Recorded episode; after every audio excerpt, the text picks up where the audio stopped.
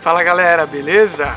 No vídeo de hoje vou começar com uma pergunta para você que é um atleta profissional de futebol ou quem pretende se tornar um. Você se considera uma empresa? No meu ponto de vista, eu acredito que sim. Por quê? Um jogador de futebol ele tem receita, lucro, despesas. Agora muitos não pensam dessa maneira. E aí é o erro de vários jogadores de futebol, porque eles deixam tudo na mão do clube. Eles acreditam que só apenas estar tá no clube está tudo resolvido e o clube vai cuidar deles. E não é bem assim.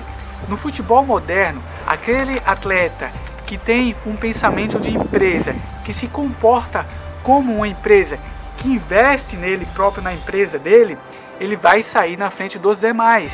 Porque daí então ele consegue ter um, um, uma melhor preparação, ele consegue ter uma equipe que cuida apenas dele. O clube ele cuida de todos os jogadores de uma maneira global.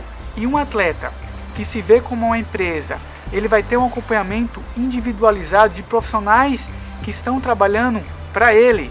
Então, o atleta que tem esse pensamento, ele vai sair na frente dos demais. Então, se você é um atleta, pense em ter a sua própria equipe. Não deixe tudo nas mãos do clube.